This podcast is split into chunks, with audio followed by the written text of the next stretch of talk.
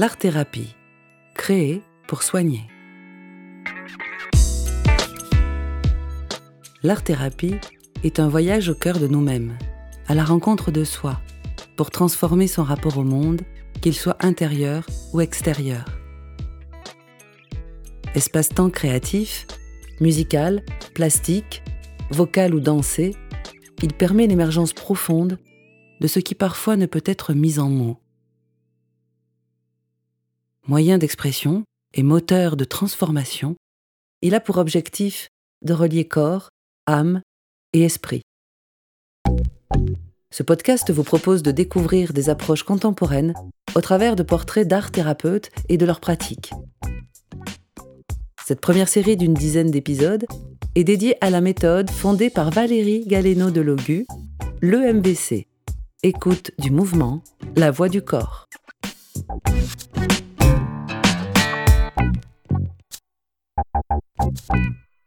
Le MVC aborde la psychologie et n'exclut pas l'approche spirituelle. La formation propose une alliance de toutes les dimensions de la vie. Dans cet épisode, nous allons aborder la notion de guérisseur blessé et de chamanisme. On entend beaucoup parler de chamanisme aujourd'hui. Ce qui n'est pas le fruit du hasard, cela correspond probablement aux besoins de reconnexion que ressentent beaucoup de personnes à l'heure actuelle. Je fais partie de ces gens qui avait beaucoup d'a priori et de croyances sur le chamanisme. Au départ, je le voyais comme une chose très mystérieuse, inaccessible et réservée à une poignée d'initiés, quelque chose de l'ordre du don ou de la sorcellerie. Alors qu'aujourd'hui, pour moi, le chamanisme, c'est juste entrer dans le champ d'une expérience à la fois différente et puissante, simple et naturelle. Car toutes les ressources et les réponses sont dans la nature vivante, la nature humaine, dans les éléments, les saisons, les cycles de la vie. C'est à mon sens ce lien au naturel où tout est déjà là, entre ce qui nous entoure et ce qui est en nous. Je dirais que c'est à la fois la magie et la médecine de la vie qui est à notre portée. Bonjour Valérie. Alors, ma première question, même si elle n'est pas si simple, Comment pourrait-on définir le chamanisme ou le chaman, si tu préfères aborder euh, cette question par ce biais? Alors bonjour Marie, oui, pourquoi? Parce que le chamanisme, euh, non pas que ce soit compliqué à exprimer, parce que c'est au contraire la simplicité de la vie que de ressentir ce qui se bouge en nous et ce qui se bouge à l'extérieur et notre communion avec les éléments naturels qui font partie de nos vies, de notre vie. Euh, mais la notion du guérisseur blessé est très proche de celle du chaman au fond. Hein. Mais avant tout, il y a une chose à, sentir et à saisir dans un travail personnel. Pourquoi? Parce qu'en fait, dès lors que je rentre dans ma maison corps, je vais aller toucher d'abord dans un premier temps ce qu'on appelle la psychologie. Et la psychologie, c'est le travail autour de l'ego. Si je parle de l'ego, je vais parler d'une topique freudienne qui va parler du surmoi, du ça et du moi. Hein. Donc, en fait, on peut parler, je vais être synthétique, le ça, c'est tout ce qui est en rapport à nos pulsions. Le surmoi, j'appellerais ça le censeur, c'est-à-dire ce sont toutes nos règles, notre morale, notre éducation. Et le moi, c'est un ensemble de tout cela et dans ce moi, il y a effectivement l'ego. Donc comment je peux accéder, je dirais, à euh, cet aspect naturel de nos vies qui fait partie de notre maison sans, dans un premier temps, pouvoir aller nettoyer l'ego? Il me semble que c'est impossible parce que cet ego, il est fait de tellement de choses. Imaginons le censeur ce mental qui vient nous dire que c'est effectivement de la sorcellerie, par exemple, hein, puisque tu donnais cet exemple, Marie. Donc en fait, comment je peux accéder à cette, je dirais, vision du monde qui est beaucoup plus globale, tant d'un point de vue de l'individu que d'un point de vue, je dirais, de ce qui l'entoure, et certainement au-delà, hein, bien évidemment. Et c'est de là dont je vais parler de la spiritualité, qui est ce que l'on appelle le divin en soi le divin en soi. alors ça paraît complètement, euh, je veux dire, euh, dans, notre société actuelle, si je parle du mot divin, je vais directement penser que je suis reliée à Dieu et à ses saints, alors qu'en fait le divin en soi, c'est simplement ressentir en soi toute notre interactivité que nous avons déjà en nous-mêmes, c'est-à-dire je suis allée dans ma caverne, je me suis traversée et je remarque qu'au fur et à mesure que je me traverse, je peux me connecter d'une manière propre je dirais propre dans le sens sain, sans demander à l'autre qu'il vienne m'amener des ingrédients pour mieux vivre. Je ne sais pas si tu vois ce que je veux dire par là, mais du coup, mm. c'est au plus je vais travailler sur mon ego, au plus cet inconscient monte au conscient, au plus je vais défabriquer, déconditionner des croyances, au plus je vais pouvoir m'ouvrir au monde. Et ce monde-là, c'est ce que j'appelle le guérisseur blessé, par exemple en tant que thérapeute, bien évidemment. Hein, je veux dire, tout le monde n'est pas thérapeute. Donc, comment je vais chercher, trouver ce guérisseur blessé? Le guérisseur blessé, il vient nous parler, il vient nous dire qu'au plus je vais à l'intérieur de moi-même, au plus je peux me connecter aux éléments extérieurs d'une manière propre, c'est-à-dire sans projection. Et c'est comment j'arrive à délivrer tous ces sens en action.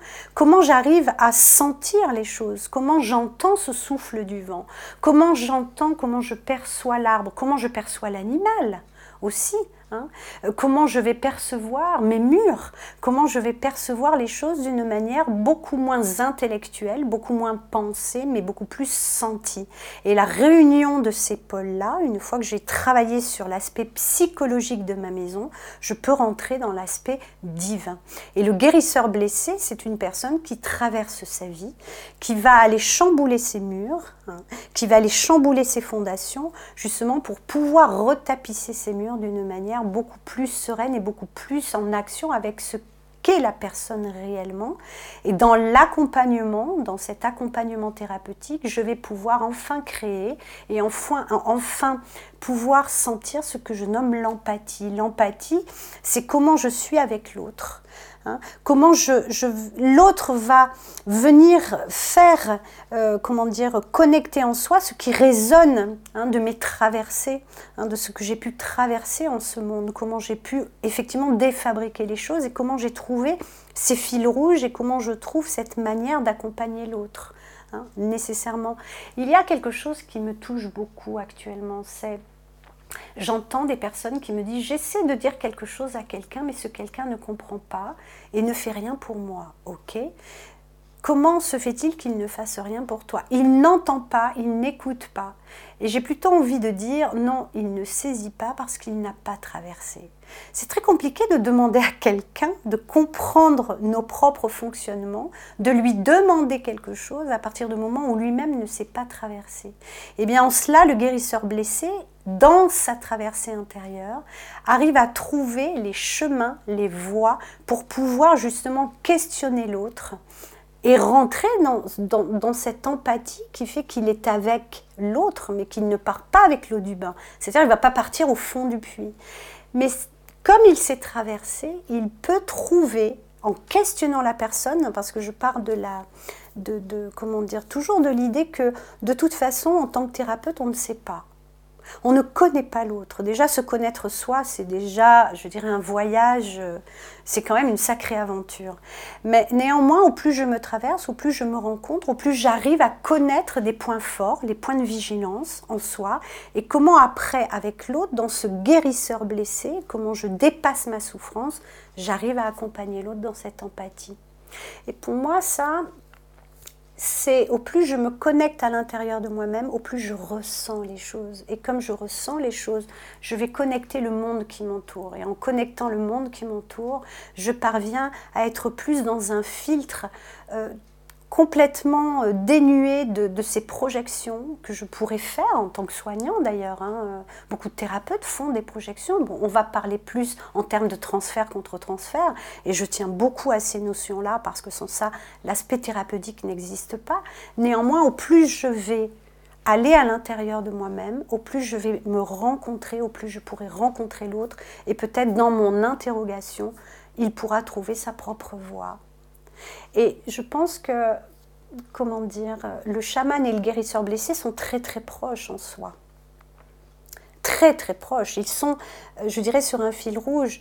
Pourquoi? Parce qu'au plus je vais dans cette maison, au plus je nettoie ma maison et au plus je vais connecter des dimensions que je n'aurais jamais pu soupçonner si j'étais restée purement dans mon aspect de l'ego. Oui, donc un, nettoyage personnel peut faire comprendre le cheminement qu'il y a à parcourir euh, pour une personne qui serait bah, accompagnée à, le faire. Bien sûr. Alors, je vais parler plus dans le terme des lambda, hein, attention, hein, mm. parce qu'après, on peut effectivement aller parler de tout ce qui touche à ce qu'on appelle le trouble mental. Hein. Je vais parler, euh, par exemple, alors, est-ce qu'on peut parler de nos propres névroses?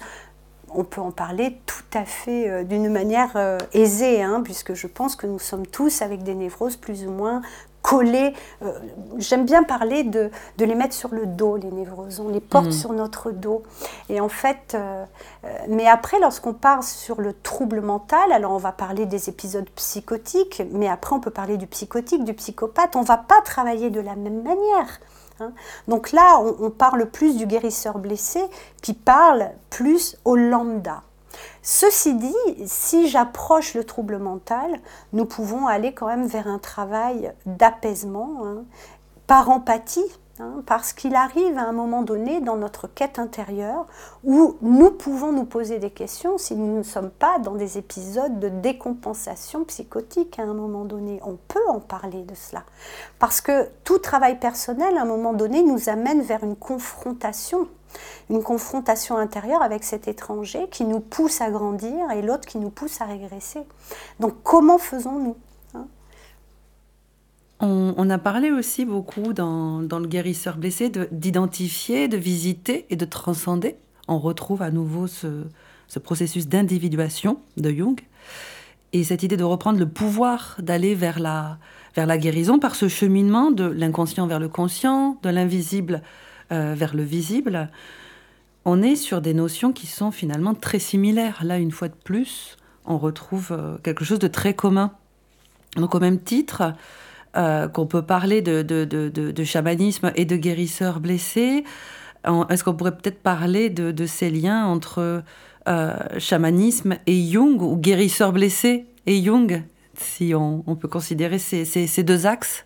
Tout à fait. Jung était une personne, alors euh, sans aucune prétention, parce que évidemment ce monsieur je ne l'ai pas connu, mais je tâche, j'essaie de le connaître au fur et à mesure des lectures, et, il a fait tellement d'ouvrages que cette vie-là suffirait pas pour pouvoir le lire. Mais justement, ce qui est intéressant chez Jung, c'est qu'au-delà de l'inconscient, il est allé justement, il a bien senti qu'il existait au-dessus de nous quelque chose d'autre qui s'appelle l'inconscient collectif, mais avec notre inconscient personnel. Alors imaginons inconscient personnel, inconscient familial, inconscient collectif, mais au-delà de cela, je veux Jung est allé je dirais, ressentir ce qu'il appelle, lui, l'inconscient archaïque. C'est là où il y a tous les archétypes, d'ailleurs, dans cet inconscient archaïque. Et dans cet inconscient archaïque, il y a toute la matière divine, la matière spirituelle. Hein.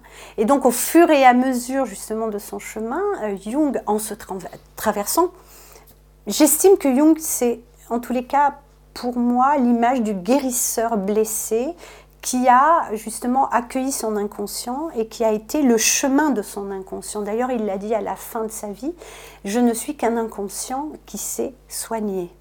Et je trouve ça très juste en fait. Hein. Et étonnamment, et je voudrais juste euh, mettre cette petite histoire et cette anecdote justement sur son décès, c'est qu'en fait, Jung, à la fin de sa vie, il y a une histoire incroyable. Il se reposait tous les jours juste en dessous de son chêne qui était chez lui en fait. Je ne sais plus, je crois que c'était, je ne sais plus sur quel, dans, dans, quel lieu exactement. Mais il se reposait et puis il décède. Donc il décède et trois jours après, la foudre est venue au, comment dire, attaquer son chêne et l'a fendu en deux. Pour moi, il y a quelque chose au niveau de, cet inconscient, au niveau justement de tout ce que nous partageons ensemble, qui vient me dire, mais quand même, c'est tout de même étrange, en synchronicité. Mm. Jung décède trois jours après, je veux dire, quand on lit la Bible, trois jours après la Renaissance. Hein, je veux dire la naissance à nouveau de, la résurrection. Hein, je, vais parler plus dans ces termes-là de Jésus. Donc qu'est-ce qui, il y a quelque chose tout de même qui existe. Voyez, alors en être sûr, comme je suis une personne plutôt sceptique par rapport aux choses, j'ai besoin de le vivre pour pouvoir en parler. Néanmoins, il y a quand même une synchronicité qui nous semble extrêmement troublante. Alors peut-être nous pouvons parler des croyances que nous avons, qui sont indissociables de nos héritages, des conditionnements éducatifs, socioculturels, et qui ont un impact évidemment sur euh, notre, notre quotidien. Alors qu'il s'agisse de foi, de conviction ou de croyances limitantes. Est-ce qu'on peut peut-être juste aborder cette notion de, croyance au sens euh, large? Oui, je vais tâcher hein, de, garder ce sens large parce que dans les croyances, il y a tellement de choses à dire. Euh, nous sommes conditionnés dès l'enfance à des croyances qui sont limitantes. Je peux remarquer quand même, hein, je remarque qu'actuellement, l'éducation de l'enfant commence à prendre une autre tournure, c'est-à-dire où on va donner, je dirais, plus de liberté d'action à l'enfant. Attention néanmoins à trouver quand même le juste équilibre. Hein. Toute la vie est une question d'équilibre. Maintenant, il y a une des plus grandes croyances en ce monde qui s'appelle la loi du talion. Et dans la loi du talion, nous avons quand même beaucoup de croyances limitantes à l'intérieur. La loi du talion, c'est quoi? C'est œil pour œil, dent pour dent. Hein. Et donc notre éducation, elle est extrêmement basée là-dessus. C'est-à-dire que au plus je grandis, au plus je dois être fort, au plus je dois être le meilleur, au plus je dois être compétitif, comparatif, hein, puisqu'il y a beaucoup de comparaisons. Et donc du coup, je vais d'abord, dans un premier temps, grandir avec l'idée d'être le plus fort. Alors on le, on le remarque au niveau de, de la scolarité de l'enfant. Hein. on remarque que c'est le plus beau dessin, la plus belle écriture. Vous voyez, on peut parler de tout cela. Hein. je veux dire, je peux aller même beaucoup plus loin hein, dans, dans, cette idée-là. Et donc du coup, cette croyance-là, elle va nous limiter dans nos potentialités, forcément, parce que je vais toujours tâcher d'être plus fort que l'autre, d'être plus grand que l'autre, d'avoir, allez, basiquement la plus grande voiture, la plus grande maison. Euh, donc on va plus, euh, je dirais, voir la personne dans ce qu'elle a et non dans ce qu'elle est. Et ça, mm. c'est une des plus grandes croyances que nous avons actuellement en ce monde. Hein. De fait, on ne va pas aller à l'intérieur de soi et se choisir pour ce que nous sommes, mais se choisir pour ce que nous allons faire voir à l'autre. Et cela, déjà, c'est en tous les cas, euh, pour moi, une des plus grandes croyances limitantes en ce monde, puisque de là en découlent d'autres croyances, bien évidemment, entre autres celles des milieux sociaux professionnels. C'est-à-dire qu'en fait, euh, j'ai remarqué, en tous les cas, je remarque toujours d'ailleurs qu'il est très compliqué d'accéder à un certain plan professionnel de par d'où je viens, de ma culture initiale. Et donc du coup, je remarque en tous les cas que les différents milieux socio-professionnels ne se rencontrent pas. Ça, c'est aussi une très belle croyance. Hein. Comment se fait-il que je ne pourrais pas, alors que voilà, je suis un ouvrier? Je dirais pas un simple ouvrier, je suis ouvrier. Ouvrier, pourquoi je ne pourrais pas rencontrer le PDG et devenir ami avec lui, manger à sa table et parler je veux dire entre femmes ou entre hommes de différents milieux. Voilà, c'est ça. Ça aussi, c'est une, extrême croyance limitante mm. qui fait que du coup, on se coupe des autres, on se coupe du monde, on se coupe de toutes nos potentialités. Et je pourrais en parler pendant, pendant très longtemps parce que c'est un des sujets phares de la formation. Hein. pourquoi, venant de tel milieu ou venant de tel euh, je dirais, euh, euh, école ou bien niveau scolaire. Je vous donne juste un exemple qui m'a frappé dernièrement. Nous étions en formation et je parle de culture, puisque évidemment je viens de l'artistique. Donc en tant qu'artiste, la culture fait partie effectivement de, ma vie, de mon monde. Mais néanmoins, je, ne vais pas parler culture pour parler culture. C'est-à-dire que la culture, il y a, euh, nous avons à donner de l'intérêt à la culture. Et j'ai pu remarquer que dans un des groupes, euh, j'ai posé la question, comment te sens-tu par rapport à la culture?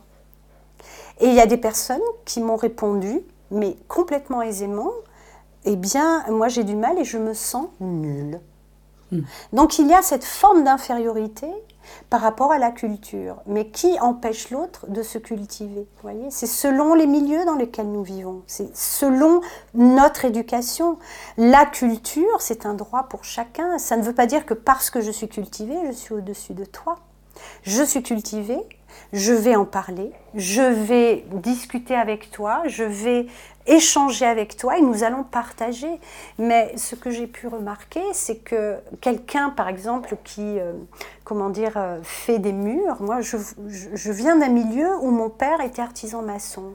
Eh bien, l'artisan maçon, il a pu tout de même travailler avec des gens, je veux dire, qui lui ont permis, effectivement, de, pouvoir échanger et qui ne l'ont pas considéré comme étant quelqu'un d'inférieur, mais quelqu'un de proche.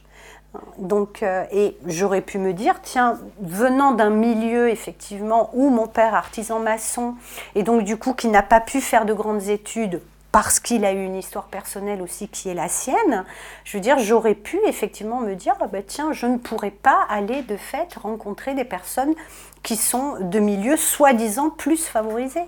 Ça, c'est une croyance qui est extrêmement limitante et qui fait que du coup, nous sommes euh, nous, nous, clivons, alors c'est un mot très à la mode, hein, le clivage actuellement, je dirais que nous partageons, euh, que nous, je dirais que nous nous séparons les uns des autres parce que finalement nous sommes claniques.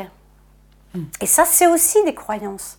Et une croyance qui est fondamentalement, euh, je dirais, qui, qui, crée la guerre au final. Et ça revient à la loi du talion, de ce que je vous disais au début de votre question. Oui, le jugement de valeur au final, et, qui... et on rejoint aussi l'idée de la différence. On se nourrit pas de la différence, mais on s'exclut. on s'exclut, on s'exclut. Et donc du coup, on le voit par exemple, je dirais par exemple au niveau de la consommation. Euh, je, vois la consommation, c'est très étrange d'ailleurs parfois, euh, je vois la consommation d'une manière assez étonnante. Euh, en tous les cas dans mon paysage, hein, bien évidemment, dans ma manière de penser et de voir, de visualiser les choses. Mais j'aime beaucoup la métaphore pour ça. C'est comme si nous étions dans un magasin à trois étages. On a le premier étage bas niveau, second niveau, troisième niveau. Le troisième niveau, pour y accéder, il faut une carte gold. Eh bien, en fait, c'est un peu la même chose dans nos croyances. nous sommes vraiment dans ces mondes qui séparent par niveau euh, les gens, les choses, la vie alors qu'en fait, euh, non, nous sommes tous en capacité de nous rencontrer et justement de ces échanges-là, de cette différence-là, qui est fondamentalement essentielle, nous pouvons nous rencontrer et mieux vivre les uns avec les autres et ainsi casser ces croyances limitantes. Oui, ça me fait penser à cette phrase de la, la richesse est dans la différence et non pas dans la ressemblance. Exactement, exactement. Et l'individuation, justement, elle est intéressante. Je trouve que ce processus thérapeutique de Jung, je veux dire, qui vient nous dire, en fait, regardons-nous, rassemblons-nous différemment dans notre différence. Et c'est dans cette différence que nous arrivons à trouver, très certainement, nous arriverons à trouver un monde meilleur, mais sans qu'il y ait de hiérarchie. J'ai eu la grande chance de rencontrer il y a des années un monsieur euh, tout à fait étonnant, je veux dire, et qui me disait très souvent, tu sais Valérie, il n'y a pas chez nous de hiérarchie de personnes. Il n'y a que des hiérarchies de fonctions. Et à partir de là, j'ai commencé à concevoir effectivement que ça n'est pas parce qu'un PDG qui a, je ne sais pas moi, 50 boutiques, 60 boutiques, 80 boutiques, euh, je veux dire, il va venir voir effectivement et rencontrer les gens pour qui, qui, travaille pour lui, mais lui travaille pour nous. Et donc du coup, il n'y avait pas de ces, hiérarchies de personnes. Donc en fait, nous pouvions nous, nous asseoir à la table, à la même table que ce monsieur, discuter même de sa vie personnelle. Je veux dire d'une manière, mais tout à fait simple et naturelle, sans pour cela qu'il soit là à nous dire, ayez peur de moi, ainsi ça va fonctionner. Il y, a, vraiment ces, histoires de différence de niveau, alors qu'en fait, je pense qu'il euh, est temps, en tous les cas, que nous allions non pas vers ces idées de quotient intellectuel, parce que ça rejoint ça, mais plus dans un quotient émotionnel, dans quelque chose de plus dans l'émotion, parce que finalement, l'autre est moi. Hmm. L'autre, c'est moi. Mais c'est moi, S apostrophe, et moi, M-O-I-T. Hein. le jour où on quittera un peu toutes ces croyances, nous pourrons aller vers quelque chose de certainement plus serein. Donc juste, juste pour finir sur la notion de guérisseur blessé qui est primordiale quand on souhaite devenir euh, art thérapeute, tu conseilles la lecture du guérisseur blessé de Jean Montbourquette? Pleinement, totalement. Pourquoi?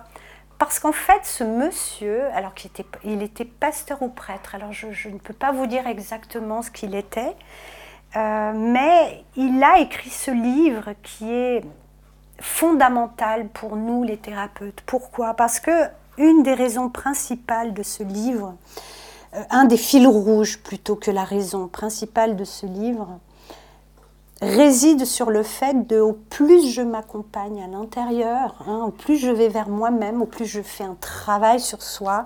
Alors il y en a qui dans le mot travail vont trouver ça euh, euh, très euh, difficile à entendre, mais c'est un travail sur soi. Et au plus je vais à l'intérieur de moi-même, au plus je trouve les fils rouges nécessaires vers l'autre, hein, par ce phénomène empathique que je vais créer entre, entre l'autre et moi-même. Et ce monsieur a écrit euh, ce livre, euh, je le, comment dire, qui est destiné à tous les futurs thérapeutes, mm.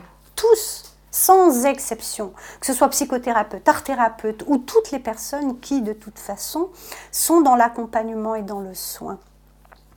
Et c'est passionnant de voir à quel point, effectivement, tout ce que nous sommes dans notre fonction de l'être thérapeute vient non pas de nous, parce qu'on pourrait dire, oh là là, mais quel ego Mais pas du tout. Je veux dire, c'est qu'au plus je vais vers moi-même, au plus je rentre en relation avec l'autre, au plus justement je vais vers l'humilité, parce que je me rends compte que je ne sais pas grand-chose.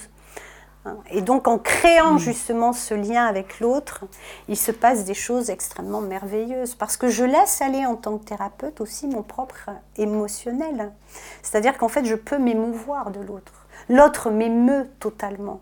Parce que justement, il vient rappeler peut-être des fois les murmures de, mes dépassements et peut-être de ma propre histoire. Et donc, du coup, ça crée, je dirais, comme dirait Irving Yalom, cette thérapie du bonheur qui fait que du coup, je lâche un peu mon sacro-saint euh, euh, fauteuil rouge sur lequel certains thérapeutes peuvent s'asseoir en mmh. disant je sais. Non, finalement, qu'est-ce que nous savons non, ce, qui est, mm. ce qui est important dans cette relation dont Carl Rogers parle aussi, dans cette thérapie humaniste, c'est d'être avec l'autre. C'est pas être au-dessus de l'autre, parce que qu'est-ce que je sais? Je sais pas grand-chose. Mm.